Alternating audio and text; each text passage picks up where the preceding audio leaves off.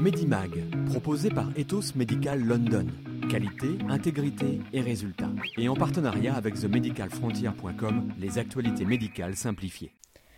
Ah, tchoum Mais pourquoi l'été est-il parfois synonyme de yeux rouges, de nez qui coule et d'éternuement à répétition?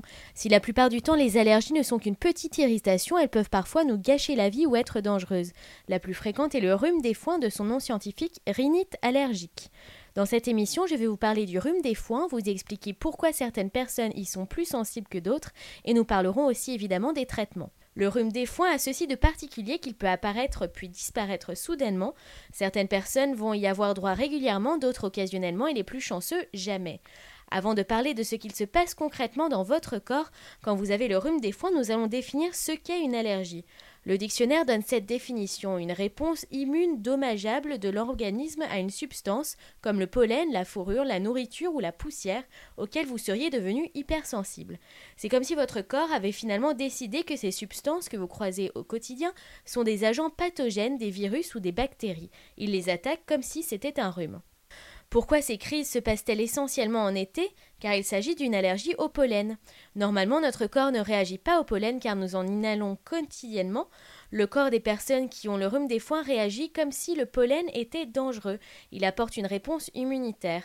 Alors pourquoi est-ce que certaines personnes sont allergiques et d'autres pas? Nous ne connaissons toujours pas la réponse à cette question. Les chercheurs cherchent à savoir pourquoi Certains ont un système immunitaire plus fragile et si oui ou non cette allergie est due à l'exposition précoce à certaines substances. Alors comment la traiter? Nous savons que cela provient d'un système immunitaire qui s'agite. Il y a donc trois manières de traiter le rhume des foins. Le premier est évident, soigner les symptômes et essayer de réduire la réponse immunitaire avec des antihistaminiques.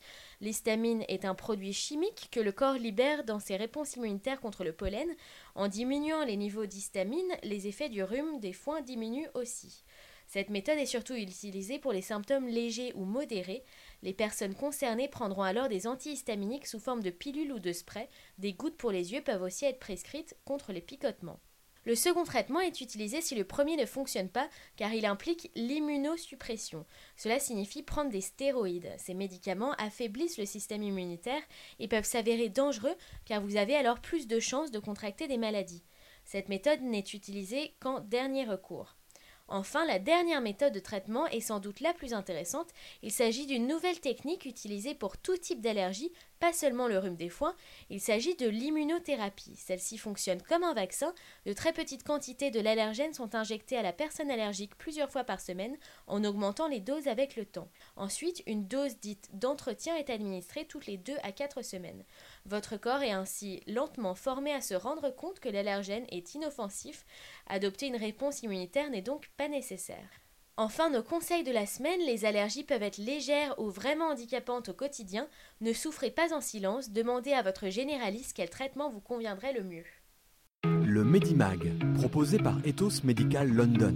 Qualité, intégrité et résultats. Et en partenariat avec TheMedicalFrontier.com, les actualités médicales simplifiées.